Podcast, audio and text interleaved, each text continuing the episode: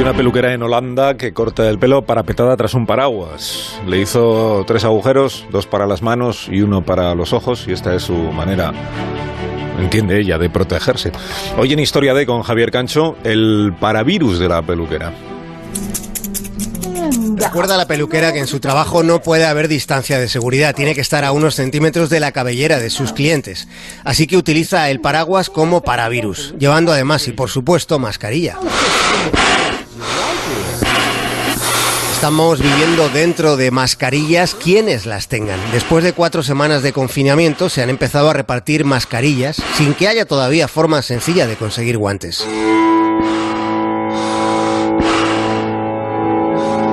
En plena crisis existencial, van y se agotan las existencias de guantes para no morir por haber tocado un timbre lleno de virus. No hay guantes salvo que sean de fregar. Y por eso te encuentras en ocasiones ante situaciones desasosegantes en las que percibes la angustia, la ansiedad del que tienes cerca, a dos metros, tratando de revisar la lista de la compra en su móvil frente a la línea de encurtidos, intentando lograr sensibilidad en la pantalla apretando el dedo a través de esos guantes amarillos de grosor grueso.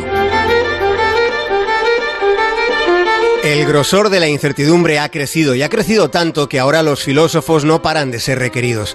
La vida cotidiana del confinamiento y los dilemas metafísicos son el anverso y el reverso de la misma situación. Por eso se les pregunta a los filósofos qué es lo que va a pasar, porque si lo que estamos viviendo es lo más tremendo desde la Segunda Guerra Mundial, ¿qué será lo que venga? ¿Cómo vendrá el porvenir? ¿Con cuánta oscuridad llegarán los años 20 del siglo XXI? Pero claro, para saber primero hay que comprender y para imaginar el futuro primero hay que repensar el pasado. Y revisando el pasado vemos que hubo décadas que cambiaron el mundo y sucede que la de 1920 fue quizás la más importante de los dos últimos siglos y aquello empezó a suceder hace exactamente 100 años. Los años 20 fueron una década de creatividad excepcional, mientras que desde la excepcionalidad nosotros ahora estamos afrontando los años que vendrán confiando en la creatividad de quienes inventan las vacunas.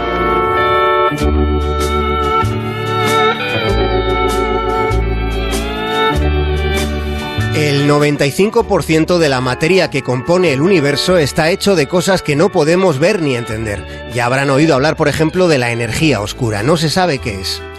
Sí sabemos, aunque no lo veamos, que cada inhalación nuestra, con o sin mascarilla, involucra a 26 billones de moléculas de gas.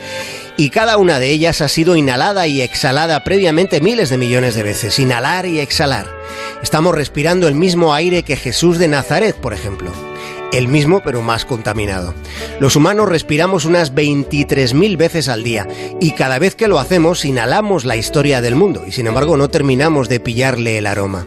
Pero es un hecho, de hecho es posible que alguno de ustedes acabe de respirar la misma molécula de aire que salió de la boca de Alejandro Magno justo antes de agonizar.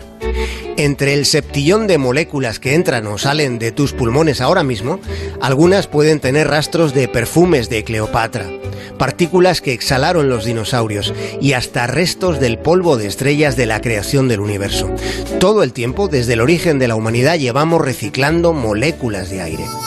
No hay nada más perdurable que algo tan efímero como un suspiro.